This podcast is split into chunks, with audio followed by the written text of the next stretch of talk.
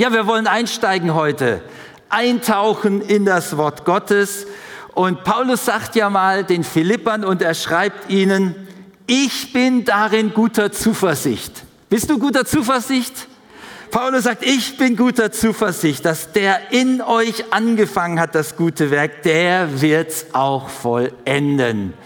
Und das ist etwas Großartiges. Und in diesem Sinn wollen wir heute eintauchen in dieses Thema verwandelt. Verwandelt Gottes Plan für dich. Hast du jemals so eine Situation erlebt, wo du dich gern verwandelt hättest? Also manche kennen so diese Redewendung, jetzt würde ich gern Mäuschen spielen. Ja, da würden sie nicht so gerne ein Mäuschen sein, aber sie würden es zumindest gern spielen. Manchmal gibt es auch so die Sache, wenn ich mich jetzt in Luft auflösen könnte. Das wäre, das wäre genau das Richtige. David schreibt so was Ähnliches. Und zwar in Psalm 55, Vers 7. Da betet er, das muss man sich mal vorstellen, das ist nicht nur so ein Wunsch, das ist ein Gebet. Ich wollte, ich hätte Flügel wie eine Taube. Dann könnte ich davon fliegen. Mich irgendwo niederlassen, weit weg in die Wüste, könnte ich fliehen, dort endlich wieder Ruhe finden. Du musst dich jetzt nicht melden, aber gibt es so Momente, wo du sagst, das würde ich mir auch wünschen. Flügel, weit weg und wieder Ruhe finden. Also das ist eine Form von Verwandlung. Das ist nicht irgend so eine verrückte Idee, sondern irgendwie, ich glaube, viele können das nachvollziehen, dass das so ein Wunsch ist. Paulus hat auch so einen Wunsch zur Verwandlung. Und ähm, er spricht es so ein Stück weit an in Römer Kapitel 7. Dort lesen wir in Vers 21, er schreibt nämlich so von einem widersprüchlichen Verhaltensmuster, das uns Menschen so anhängt. Und da sagt er, wir finden demnach unser Leben von folgender Gesetzmäßigkeit bestimmt. Ich will das Gute tun, bring aber nur Böses zustande. Habt ihr dazu einen Amen? Nee, müsst ihr nicht sagen. Wollen wir auch nicht, oder? Aber irgendwie kennen wir es doch, oder? Kennst du das? Das Gute, das du tun willst, an dem bleibst du stecken. Und ähm, viele erleben das. Am Jahresanfang macht man sich Vorsätze und kurz darauf sind es Nachsätze oder ich weiß auch nicht. Auf jeden Fall gelingt es oftmals nicht. Und er formuliert das so geradezu in einer verzweifelten Sehnsucht. Ich, unglückseliger Mensch, wer wird mich aus dieser tödlichen Verstrickung ich elender Mensch, sagt es mal Luther. Ich elender Mensch. Also er bedauert sich nicht nur in dieser Weise, er sagt, oh, jemand hat mir was angetan. Er erkennt in sich, ist etwas, das er sich so wünscht, dass es eine Verwandlung erfährt. Und in diesem Dilemma stecken wir fest. Wir wissen häufig, was wir tun sollten. Und irgendwie gelingt es nicht. Wir, wir stecken fest, Manchmal haben wir gar, gar keine Hoffnung mehr. Ähm, wir haben aufgegeben mit den Gewohnheiten, den Schwachpunkten, mit problematischem Verhalten. Vielleicht erklären wir es, entschuldigen uns oder sagen, so bin ich eben. Kennst du auch solche Menschen, die sagen, so bin ich eben? Die haben resigniert an diesem Punkt. So bin ich eben. Aber Paulus wirft nicht nur die Frage auf, er bringt auch die Antwort. Und er sagt dann in Vers 25 im Römerbrief Kapitel 7, Gott sei gedankt durch Jesus Christus, unseren Herrn. Er hat es getan. Naja, was hat er denn getan? Nun, tatsächlich, es ist Gottes Plan für uns, dass er uns verändert. Und Jesus hat genau das getan, worüber Paulus spricht, was das Gesetz nicht tun konnte. Das Gesetz, das zeigt uns, was richtig ist, aber es kann uns nicht verändern. So, wenn wir heute über Veränderung sprechen, dann wollen wir uns anschauen, was hat Jesus getan und wie verändert uns Jesus? Und dann auch die Frage, und was können wir tun? Was ist unser Teil? Ja, das Gesetz, es zeigt uns, was richtig ist. Und doch, es liefert nur die Vorgabe.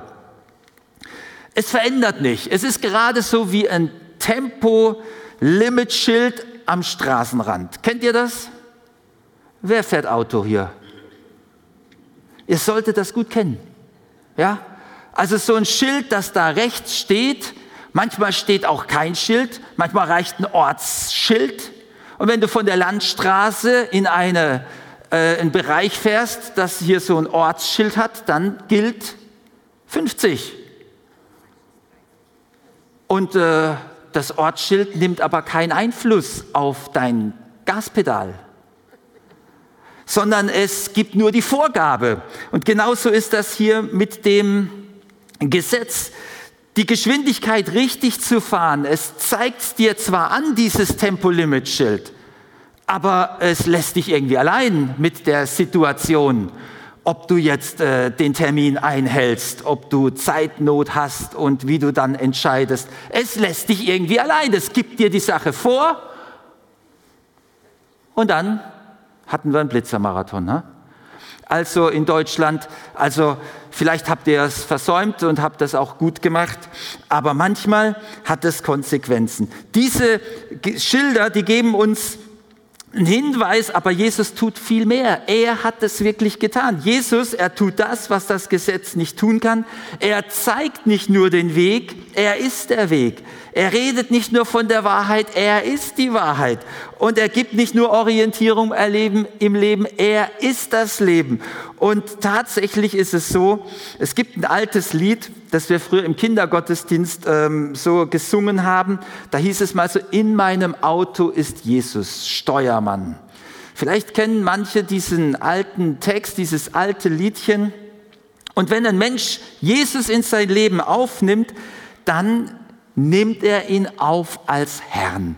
Nicht nur als Erlöser, auch als Herrn. Amen. So, ähm, und es ist ein wirklich schönes Bild, sich vorzustellen, dass Jesus jetzt das Steuerrad in unserem Leben übernimmt.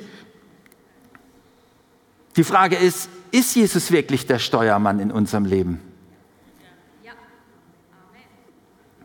Nun, Warum verhalten wir uns dann zuweilen ungeduldig, unfreundlich, ärgerlich, unweise, streiten, sind eigensinnig oder zornig oder verfolgen schlicht eigensinnige Ziele, anstatt im Gehorsam zum Wort Gottes zu leben? Nun, das Bild, dass Jesus der Steuermann unseres Lebens ist, das ist schön. Aber ich behaupte, es trifft nicht zu. Es ist nicht der Fall. Jesus ist nicht der Steuermann unseres Lebens, sondern er ist nicht unser Chauffeur, könnten wir auch sagen. Du sitzt nicht im Auto und womöglich noch auf der Rückbank und Jesus ist der Steuermann. Das wünschen wir uns manchmal. Das wäre ein wunderschönes Leben, oder? Du lässt dich von Jesus durchs Leben chauffieren. Wäre jemand dabei? Ja, geben wir es ehrlich zu. Amen, aber ich auch. Ha, das wäre doch mal eine wunderbare Sache. Nee, was Jesus vielmehr tun will, er will unser Führer sein. Er übernimmt nicht unsere Handlungen, aber er formt unsere Haltungen. Jesus übernimmt etwas, er will, dass wir verändert werden und dass wir tatsächlich eine Verwandlung erleben, in Gottes Ebenbild verwandelt werden, dass wir es reflektieren. Wir sollen sein wie Gott, aber wir sollen nicht Gott sein. Das ist eine ganz interessante Sache. Wir sollen Gott reflektieren, sein Handeln und sein Wesen soll in unserem äh, Tun sich reflektieren. Und Paulus schreibt mal in 2. Korinther 4, Vers 4, der, denn der Mensch ist das Bild und der Abglanz Gottes. Das sollen wir sein. Was für eine Sache. Und in Kolosser, den Kolossern schreibt ihr, hört zu, den, denn ihr habt den alten Menschen abgelegt mit seinen Werken und ihr habt den neuen angezogen, der erneuert wird zur Erkenntnis nach dem Bild dessen, der ihn geschaffen hat. Wow. Also das ist tatsächlich das, was Jesus in uns tun will. Er will uns verwandeln, er will uns erneuern. Aber wie verändert uns Jesus? Nun, wir kennen vielleicht diesen Ruf Jesu, wo Matthäus uns berichtet im, im Evangelium, Matthäus 11, Vers 28. Jesus sagt, kommt her, Kommt her alle zu mir, die ihr mühselig und beladen seid. Kennt ihr das? Und wie gut ist das? Ich will euch erquicken. Und dann redet er weiter. Nehmt auf euch mein Joch und lernt von mir, denn ich bin sanftmütig und von Herzen demütig. Und dann spricht er weiter, so werdet ihr Ruhe finden für eure Seelen. Hier kommt genau das in die Realität, was David gebetet hat. Er sagt, kommt zu mir und ihr werdet Ruhe finden. Wo David betet, oh, ich möchte gern wegfliegen, wie mit den Flügeln einer Taube, weit weg. Ich meine, was für ein Bild, eine Taube in der Wüste. Die findest du dort nicht. Also ich habe sie noch nicht in der Wüste gefunden. Und Markus ist auch schon durch die Wüste gewandert, hat auch keine Taube in der Wüste gefunden. Du wärst völlig falsch, wenn dir hier Flügel wachsen würden und du würdest als Taube in die Wüste fliegen. Aber bei Jesus bist du richtig. Jesus sagt, kommt her zu mir, ich will euch erquicken. Und er will uns erquicken, damit wir, ja, um nochmal in dieses Bild zurückzugehen mit dem Auto. Jesus will, dass wir unser Auto so steuern, als würde er am Steuer sitzen. Er will uns lehren und dass wir das so tun, wie er es tun würde. Habt ihr dazu ein Amen? Jesus ruft uns zu sich. Er will uns erquicken. Und wenn du dann erquickt bist, so richtig erquickt, dann geht's erst los. Es geht nicht los, dass er dir erstmal ein Programm gibt. Das erste, was er tut, ist, er erquickt dich. Es ist gerade so, wie Gott schuf die Erde. Und wenn du den Schöpfungsbericht äh, liest, so am Anfang der Bibel, dann schuf er den Menschen und er sah, es wurde sehr gut und dann beginnt das Leben mit dem Ruhetag. Das Erste, was der Mensch erlebte, war Ruhe. Also es war sehr gut und es begann nicht mit Arbeit, es beginnt mit einem Ruhetag. Ist das nicht herrlich? Gott will dich erst erquicken. Er will dich stärken. Er will dir die Last nehmen. Aber dann möchte er dich gern verwandeln dann möchte er dich gern hineinnehmen in einen wunderbaren Prozess. Und wisst ihr, wir haben lange immer dieses Bild, auch draußen hing es, äh, unser, unser, unser Revision so formuliert, geliebt, befreit, verändert. Und wenn ihr dieses Bild euch anschaut, dann steht unten drunter unter diesen drei Worten Gottes Plan für dich, für unser Land. Hier habt ihr das Bild mal so. Geliebt, befreit, verändert. Gottes Plan für dich und für unser Land. Und wisst ihr, es ist so, die Liebe Gottes, das ist uns ähm, gängig. Johannes 3, Vers 16. So sehr hat Gott die Welt geliebt. Das ist Gottes Plan für dich und für unser Land. Amen. Gott will, dass wir in der Freiheit leben. Er sagt, die Wahrheit macht euch frei. Das ist Gottes Plan für dich und das ist Gottes Plan für unser Land. Amen. Und wisst ihr, Gott möchte auch, dass wir verändert werden. Jesus ruft uns zu sich und sagt, ich will, dass ihr von mir lernt. Und dann passiert Folgendes, was Paulus den Galatern schreibt, in Galater 2, Vers 20. Weil ich aber mit Christus gestorben bin, lebe in Wirklichkeit nicht mehr ich, sondern Christus lebt in mir. Das Leben, das ich jetzt noch in diesem vergänglichen Körper lebe, das lebe ich im Vertrauen auf den Sohn Gottes, der mir seine Liebe erwiesen und sein Leben für mich gegeben hat. Amen. Ist das nicht wirklich so? In Wirklichkeit lebe nicht mehr ich, sondern Christus lebt in mir. Das ist nicht irgendwie symbolisch. Das ist auch nicht irgend so eine Metapher. Das ist ganz konkret. Unser Handeln basiert auf dem Vertrauen auf den Sohn Gottes, der seine Liebe erwiesen und sein Leben für uns gegeben hat. Und so ist es Gottes Plan für dich, dich zu verwandeln. Ein christliches Verhalten, das kommt nicht aus irgendeiner moralischen Leistung. Das kommt nicht aus dem Bemühen, so jetzt bin ich Christ, jetzt muss ich mich ja ordentlich benehmen, oder? Oh, da seid ihr ganz am Fragen. Ja, ich sag mal, es entspringt weder unserer Kraftanstrengung, noch ist es ein mystischer Eingriff von der Ferne. Also es gibt ja ein großes Thema, ob die Autos bald autonom fahren, oder? Das wäre ja eine Sache. Du gibst vielleicht einfach noch das Ziel ein und dann kannst du dich darauf einlassen, so ein von unsichtbarer Hand gesteuertes unfehlbares Verhalten. Das wäre ja auch in unserem Leben so ein Wunsch manchmal. Aber tatsächlich, was Paulus hier schreibt, ist, in Wirklichkeit lebe ich in einem realen Körper, aber ich lebe im Vertrauen auf den Sohn Gottes und da passiert etwas. Unser verändertes Verhalten entspringt der Veränderung, die Christus durch unser Vertrauen in uns hervorgebracht hat.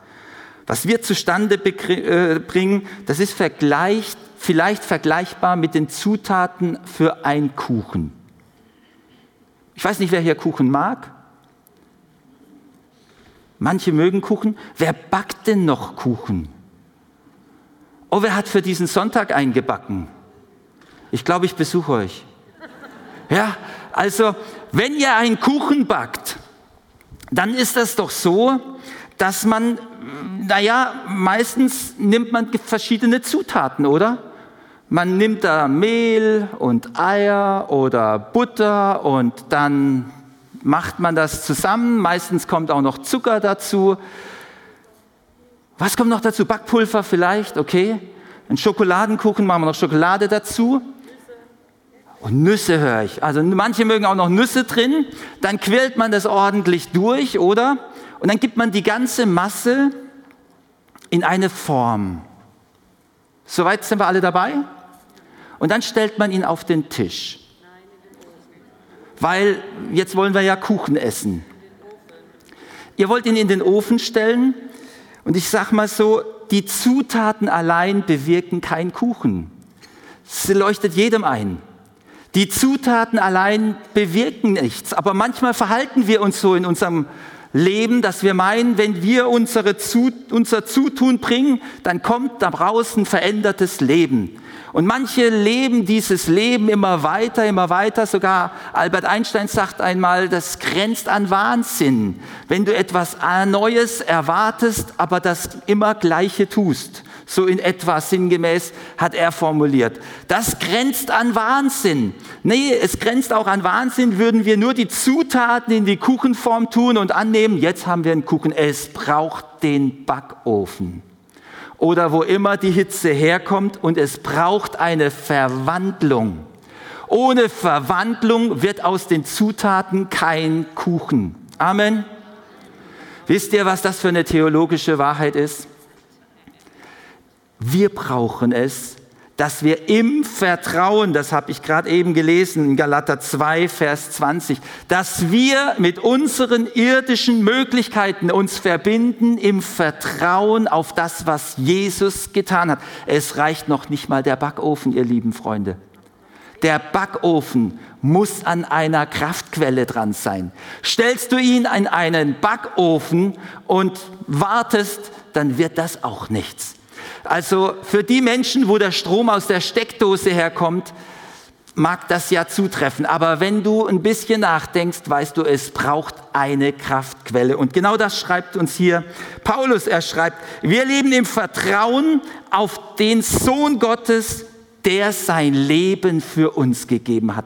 Wir müssen unser unser Leben damit verbinden, was Jesus getan hat. Er verändert uns und dieses Vertrauen, es verändert alles. Und diese Veränderung entsteht dann, wenn wir uns von Jesus lehren lassen.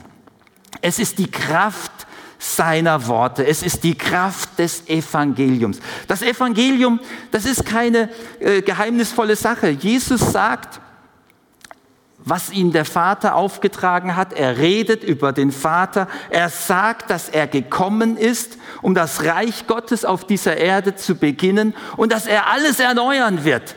Und den Pharisäern sagt er, ihr habt keine Ahnung. Der religiösen Oberschicht sagt er, ihr habt keine Ahnung, weder von der Kraft Gottes noch von dem Wort Gottes. Ihr, ihr habt es völlig äh, missverstanden. Und er, er, er lehrt und redet einfach über das, was Gott tun will. Diese Botschaft ist die gute Botschaft, das Evangelium. Was Gott tut, was Gott tun möchte. Und tatsächlich, er redet und die Menschen haben ihm zugehört und sagten, er redet völlig anders wie alle anderen. Seine Worte haben Kraft. Da war eine Kraft wie die, die den Backofen aufheizt, so dass es nicht nur ausreicht, in den Backofen hineingeschoben zu werden, sondern dass eine Veränderung stattfinden kann. Jesus sagt mal zu diesem Gelehrten Nikodemus, du musst von neuem geboren werden. Da muss etwas Neues in dir gezeugt werden. Neues Leben muss hervorkommen. Und das ist die Kraft des Evangeliums. Paulus schreibt in Römer 1, Vers 16, ich schäme mich des Evangeliums nicht, denn es ist die Kraft Gottes, die selig macht. Allen, die glauben, den Juden zuerst ebenso den Griechen. Es ist das Evangelium, diese, diese Botschaft, dass der Zimmermann, der in Nazareth geboren ist und in Jerusalem gestorben ist, und auferstanden ist von den Toten, das klingt für manche völlig, völlig unverständlich. Und doch ist es die Botschaft, die Geschichte, die die ganze Geschichte beeinflusst und alles verändert und auch uns verändert. Nun, was können wir tun? Was können wir tun? Was ist unser Teil? Jesus hat etwas getan. Er will etwas tun. Was können wir tun? Jesus lädt uns ein, sagt, kommt zu mir. Ich will euch erquicken und ich will euch lehren. Nun, wir können lernen, ganz einfach. Wir könnten lernen. Wenn ich mich an meine Schulzeit erinnere, ja, dann gab es manchmal Lehrer, die haben Dinge an die Tafel geschrieben. Wir sollten hergehen und das abschreiben. Manches mussten wir auch auswendig lernen. Und dann gab es Schüler, die haben auswendig gelernt und dabei blieb es auch. Und dann gab es andere, die haben Dinge aufgenommen und irgendwie verstanden. Und äh, manchmal reicht auswendig lernen ja nicht aus, oder? Es ist auch wichtig, die Dinge zu verstehen. Äh, es reicht auch nicht aus, Bibelverse zu zitieren, man muss sie auch verstehen. Du musst sie in dein Leben in der richtigen Weise anwenden. Physikunterricht war so ein Thema. Für manche war noch nicht mal die Aufgabenstellung klar, wenn sie die Frage gelesen haben. Vielleicht hattest du auch solche Schulkollegen in der Klasse. Man musste in Physik die Aufgabenstellung erstmal lesen, das Problem verstehen und dann die richtige Formel verwenden. Und diesen Moment, das Problem zu verstehen, das ist äh, gar nicht so einfach manchmal, um dann den passenden Lösungsweg auszuwählen. Nun, es mag auch sehr ganz unterschiedliche Möglichkeiten und Zugänge zum Lernen zu geben. Ich merke heute, wenn ich so sehe, wie Sprache vermittelt wird, dann gibt es Lehrer, die äh, unterrichten völlig anders, als es noch zu meiner Schulzeit war. Man lernt plötzlich die Vokabeln nicht mehr durch Schreiben, sondern durch Sprechen. Es sind einige hier, die das miterleben. Ich weiß also, der Deutschkurs bei den Ukrainern, der läuft genau so. Man lernt durch Sprechen, nicht durch Schreiben. Die Theorie ist, wir wollen sprechen und danach kommt das Schreiben. Aber das ist so eine Sache, wo man sagen kann, nun, es mag auch reformpädagogische Unterschiede geben. Aber wisst ihr, ihr fragt euch, warum ich das sage. Ich sage uns das deswegen, weil wenn Jesus uns etwas lehren möchte, dann kommen bei uns sofort natürlich unsere Vergleiche, wo habe ich denn wie gelernt? Oh, Schulzeit, eine schwierige Zeit. Nee, lernen, lernen, boah, was bin ich froh, dass ich das hinter mir gelassen habe. Vielleicht hattet ihr auch solche Schulkollegen, die sind aus der Schule raus und haben erstmal alle Schulhefte verbrannt oder in Mülleimer geschmissen, haben gesagt, jetzt ist das vorbei, vorbei mit diesem Klassenarbeiten und Lernen und so weiter. Ich kann euch Folgendes sagen, Jesus ist der beste Pädagoge. Es gibt keinen besseren. Jesus weiß ganz genau, wie du die Dinge lernen kannst. Es, völlig, es gibt keine Schablone, wo du sagst, so, äh, ich kann das nicht lernen. Jesus hat einen Zugang und Jesus kann zu dir kommen und er lehrt uns. Er lehrt uns durch sein Wort, er lehrt uns durch seinen Geist, er lehrt uns durch Gemeinschaft und er lehrt uns in dem, dass wir alleine Zeit mit ihm haben. Weißt du, jeder Mensch lernt unterschiedlich, aber Jesus kennt alle Zugänge. Er lehrt alles.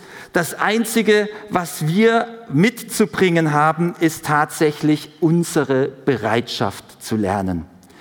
Er macht es leicht. Das lesen wir schon in Matthäus. Mein Joch ist sanft und meine Last ist leicht. Er sagt nicht, hier schreib mal 200 Mal dieses Wort runter und dann wird es dir schon irgendwann auch im Sinn sein, oder? Das macht er nicht. Er lehrt dich, aber wisst ihr, in Hebräer 5, Vers 11 und 12, da begegnet uns ein Text, da schreibt dieser Schreiber des Hebräerbriefs folgendes. Da sagt er, so, er beginnt Dinge zu sagen, sagt, allerdings wird es schwierig zu sein, euch diese Dinge zu erklären, weil in letzter Zeit habt ihr so wenig Interesse daran gezeigt. Ja, es ist geradezu, als wärt ihr schwerhörig geworden. Schwerhörig. Eigentlich müsstet ihr längst in der Lage sein, andere zu unterrichten. Stattdessen braucht ihr selbst wieder jemand, der euch die grundlegenden Wahrheiten der Botschaft Gottes lehrt. Na, was ist hier passiert? Was ist hier passiert? Tatsächlich sehen wir an dieser Stelle einen Zusammenhang. Jesus will uns lehren. Aber dabei bleibt es nicht. Jesus will, dass wir Lernende sind und die Fähigkeit entwickeln, für uns zu verstehen und andere zu lehren. Und das ist ein großer Bogen, oder? Aber tatsächlich ist es so, wenn du etwas lernen willst, dann ist der beste Weg zu lernen, es andere zu lehren. Das ist tatsächlich so. Wenn du es wirklich verstehen willst, dann versuch es dem anderen zu erklären. Oder wenn man zusammen lernt. Und das ist ein ganz spannender Prozess. Und Jesus, er hat seine Jünger an seine Seite gerufen. Er hat sie gelehrt und am Ende wissen wir, Matthäus 28, geht hin, macht alle Nationen zu Jüngern, indem ihr sie lehrt. Nun, jeder Jünger Jesu sollte ein Lernender sein und ein Lehrender werden. Und das ist ein ganz spannender Punkt. Das ist ein ganz spannender Punkt. Wisst ihr, was der Unterschied zwischen einem Schüler und einem Jünger ist? Nun, Schüler, das hat sich nicht verändert, das bist du halt aus Zwang. In Deutschland besteht Schulpflicht. Jeder muss in die Schule. Gehst du nicht in die Schule, kann es auch mal sein, dass die Polizei dich abholt und dich in die Schule bringt. Ja, kann passieren. Aber nichtsdestotrotz dann bist du nicht nur in der Schule, du bist auch noch in der Klassengemeinschaft. Und die hast du dir nicht ausgesucht. Du hast dir nicht ausgesucht, mit wem du lernst. Und die Lehrer hast du dir auch nicht ausgesucht. Du kannst ein bisschen Wahlfreiheit, hast du vielleicht dieses Fach oder jenes Fach oder diese Schule oder jene. Aber am Ende bleibt ganz viel Zwang. Ein Schüler bist du in vielen Bereichen, zumindest wenn man dieses mal auf unsere Schule überträgt, aus Zwang. Ein Jünger, um das mal aus dem äh, hebräischen Kontext herauszunehmen, ein Jünger hat sich seinen Rabbi ausgesucht. Manchmal hat sich auch der Rabbi einen Schüler ausgesucht. Auch das lesen wir in der Bibel, wie ein Jünger berufen wurde. Komm, folge mir nach. Auch Jesus hat sich Jünger ausgesucht. Und ähm, das ist eine ganz andere Ebene des Lernens. Wenn ein Jünger etwas von einem Meister lernen will, dann hat er ein großes Interesse, genau das sich anzueignen, was der Meister kann. So hat Elisa zu Elia gesagt, ich will das Doppelte an dem Maß, was du hast. Er wollte nicht was anderes, er wollte das, was er bei ihm gelernt und gesehen hat. Und das ist tatsächlich eine Beziehung, die da ganz eine andere Lernvoraussetzung schafft. Es ist die Beziehungsebene, die hier eine ganz andere sich zeigt, ähm, wenn du ein Jünger bist. Wenn du ein Jünger bist, dann willst du von Jesus lernen. Und Jesus will dir alles beibringen. Er freut sich nicht wie manche Professoren oder wie manche äh, Lehrer, dass da sagt, der sagt, oh, schau mal hier, ähm, da hast du Fehler. Manche, die korrigieren so gerne, also da kommt mehr mit einer anderen Farbe zurück, als du abgegeben hast. Aber das ist ja auch zum Besten, nicht wahr? Aber Jesus hat ein Interesse, dass du das erreichst. Und wie gut, wenn Lehrer genau das Gleiche in sich tragen, wenn Professoren genau das Gleiche in sich tragen. Und das hat sich tatsächlich verändert in der Schulreform. Man sagt heute nicht mehr, der Lehrer ist der Mittelpunkt, der Lernende ist es. Er soll es zumindest sein. Es geht um den Lernerfolg. Es geht um, dass es weitergeht. Und bei Jesus ist das tatsächlich das Ziel. Er will, dass es dir dass es dich transformiert, dass du verändert wirst. Dieses Lernen basiert auf einer anderen Beziehung. Aber was lesen wir hier im, im Hebräerbrief? Da sagt er, es ist so, als wärt ihr schwerhörig geworden. Wisst ihr, das ist eine Redewendung. Auf dem Ohr bin ich schwerhörig. Detsch mal. Auf dem Ohr bin ich schwerhörig. Ich weiß nicht, kennt ihr nicht, oder? So diese Redewendung. Ja, manche vielleicht schon, ja. Aber wenn du sagst, auf dem Ohr bin ich schwerhörig, dann heißt es so viel, ich bin nicht bereit, dass ich hier irgendwie was da in die Richtung unternehme, ja. Auf dem Ohr bin ich schwerhörig. Und tatsächlich, es ist ja so, ähm, als wäre man absichtlich taub, ja. Und interessant, der Hebräerbrief spricht genau davon. Er sagt nicht, ihr seid schwerhörig. Er spricht von, es ist so, als wärt ihr schwerhörig. Und die Frage stellt sich uns, und das ist unsere Frage, wie hoch ist unser Interesse? Wie groß ist unsere Bereitschaft? Von den, von den äh, Adressaten, von den Empfängern schreibt er hier, naja, ihr habt offensichtlich kein Interesse. Und die Frage stellt sich natürlich auch, wie steht es um unser Interesse, um unsere Bereitschaft?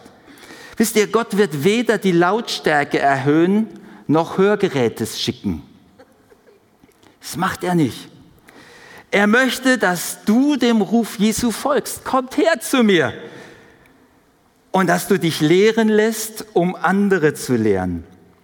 Und du sollst das nicht nur für dich in der Gegenwart Gottes empfangen, sondern Du darfst das entdecken, dass sich Gott in deinem Leben so reflektieren möchte, dass es andere wahrnehmen. Du sollst nicht nur innerlich eine Erneuerung erleben, die dich glücklich macht, deine Freude und Freiheit soll so sichtbar werden, dass Gottes Gegenwart ja andere Menschen so inspiriert, dass sie sich nach dieser Quelle von Hoffnung sehnen, dass sie nach deiner Kraftquelle fragen und äh, ja, dann wirst du ihnen weitergeben, was du empfangen hast. Wir müssen es erst empfangen, aber genauso müssen wir das auch weitergeben. Wir haben ja am 13. Mai hier das Seminar Die Schönheit des Evangeliums. Und weißt du, Schönheit verändert alles. Absolut alles. Wenn dir die Augen geöffnet werden und du plötzlich die Schönheit entdeckst, verändert sich alles. Es gibt Paare, die haben sich gefunden, nachdem sie jahrelang schon in Kontakt waren. Manche haben die Schulzeit miteinander erlebt und dann am Abschlussball plötzlich gehen ihnen die Augen auf. Und dann entdecken sie die Schönheit im anderen Menschen. Manche waren vielleicht hier und da jahrelang schon irgendwie unterwegs und plötzlich entdecken sie die Schönheit im anderen und alles ändert sich. Wisst ihr, wie sich das verändert, wenn du dich verliebst, wenn du die Schönheit entdeckst? Verändert sich alles. Alles verändert sich plötzlich. Das Herz wird erwärmt, du bist fasziniert und so, dass du es nicht mehr loslassen willst. Kennt ihr nicht, oder? Von Schönheit fasziniert. Also, das Spannende ist ja, wenn es dich mal erfasst hat, dann bist du überzeugt und auch von der Schönheit des Evangeliums, dass es nicht nur dich glücklich macht. Also zumindest in der Partnerschaft will man den anderen überzeugen, dass es auch ihn glücklich macht. Oder? Ja, wenn du das nicht hast, dann geht alles schief, ja? Wenn du in eine Beziehung gehst und nur willst, dass du glücklich wirst, dann ist der Verfallstag schon fast halbwegs festgeschrieben. Wenn du aber das Interesse hast, dass der andere glücklich wird und man gemeinsam glücklich wird, wisst ihr, das genau ist Gottes Plan für dich und für unsere Welt. Dass wir verändert werden, dass das Evangelium, die Worte, die uns Jesus ins Herz pflanzt, uns verwandeln. Es ist nicht unser Bemühen, es ist unsere Bereitschaft. Es ist unsere Bereitschaft, diese Worte aufzunehmen und natürlich zu pflegen, zu hegen. Und das Wachstum wird Gott geben. Amen. Es ist so. Und dann ändert sich plötzlich ganz viel. Und da können wir uns fragen, was würde geschehen, wenn wir uns von Jesus erfrischen lassen würden? Und was würde passieren, wenn wir erfrischt uns von Jesus lehren lassen? Wenn seine Worte in uns diese Verwandlung bewirken, die das Potenzial haben, alles zu verändern. Und ich möchte uns dazu einfach einladen, dass wir uns danach ausstrecken, immer wieder ganz neu. Das ist Gottes Plan für dich und für unsere Welt. Amen.